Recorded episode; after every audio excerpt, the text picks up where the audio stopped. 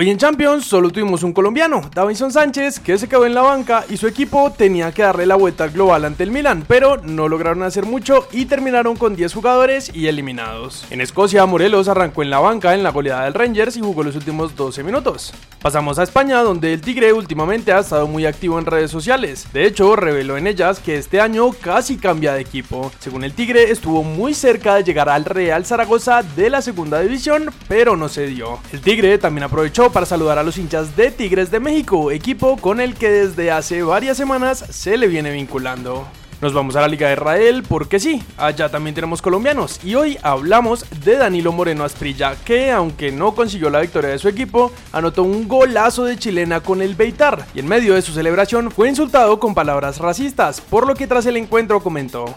Es la primera vez que marco un gol de esa forma. Estoy contento, feliz. La verdad que no me lo esperaba, pero pude marcar así gracias a Dios. Mi festejo se dio de esa manera porque me estaban diciendo cosas feas, cosas racistas. Después del gol me desahogué. Todo porque ante esta situación el árbitro no hizo nada. Por eso celebré de esta forma.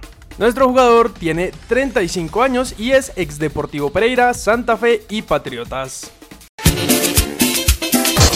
Hoy conmemoramos el Día Internacional de la Mujer y queremos resaltar la labor de nuestras cracks en el fútbol. Son ellas las que más nos han hecho ilusionar últimamente con la clasificación a los mundiales sub-17, sub-20 y de mayores, ese increíble subcampeonato ante España en el mundial sub-20 y con los increíbles torneos que han jugado nos llenan el corazón de alegría. Una de las voces más autorizadas para hablar del papel del fútbol femenino en nuestro país es Cata Usme, que en una entrevista con la periodista Clara Rocío dijo. Hace mucho tiempo empezaron un lindo camino unas mujeres locas, pensando que el fútbol femenino era una posibilidad en sus vidas, y nosotras digamos que fuimos una generación después que creímos también que era posible. Hoy en día el fútbol femenino de nuestro país es demasiado bueno, te puedo asegurar que cualquier niña se va a ir al exterior a un equipo top y puede llegar a hacerlo bien. Hablamos otro poco de Falcao que, como les dijimos, está muy activo hoy en sus redes y aprovecho para decir esto por el Día de la Mujer. Pido por igualdad de oportunidades y para que todos unidos trabajemos por cerrar brechas de género en todos los aspectos. Igualmente pido apoyo para todo el liderazgo femenino, especialmente en el deporte.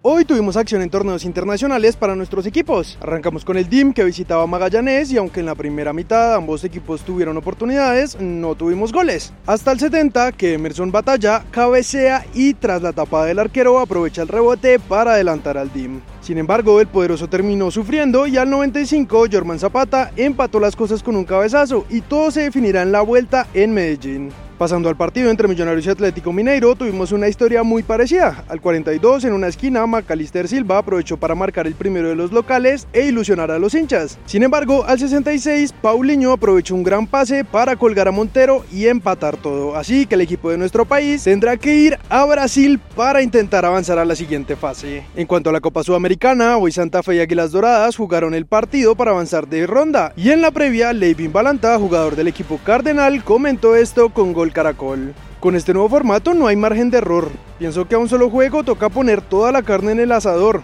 En el 2015 la ventaja era que era partido ida y vuelta. Con este nuevo formato hay algo diferente, porque ganando pasas a fase de grupos y vas a tener 6 partidos asegurados. Entonces pienso que lo primordial será ganar este juego para avanzar de fase. En cuanto al encuentro, Santa Fe se adelantó terminando el primer tiempo con gol de cabeza de Mosquera. Al 65, Jan Pineda controló en el borde del área y la colocó muy bien para empatar las cosas. Sin embargo, 7 minutos antes de terminar el partido, Wilfrido de la Rosa aprovechó un rebote para marcar el gol definitivo y que le da el pase a los Cardenales.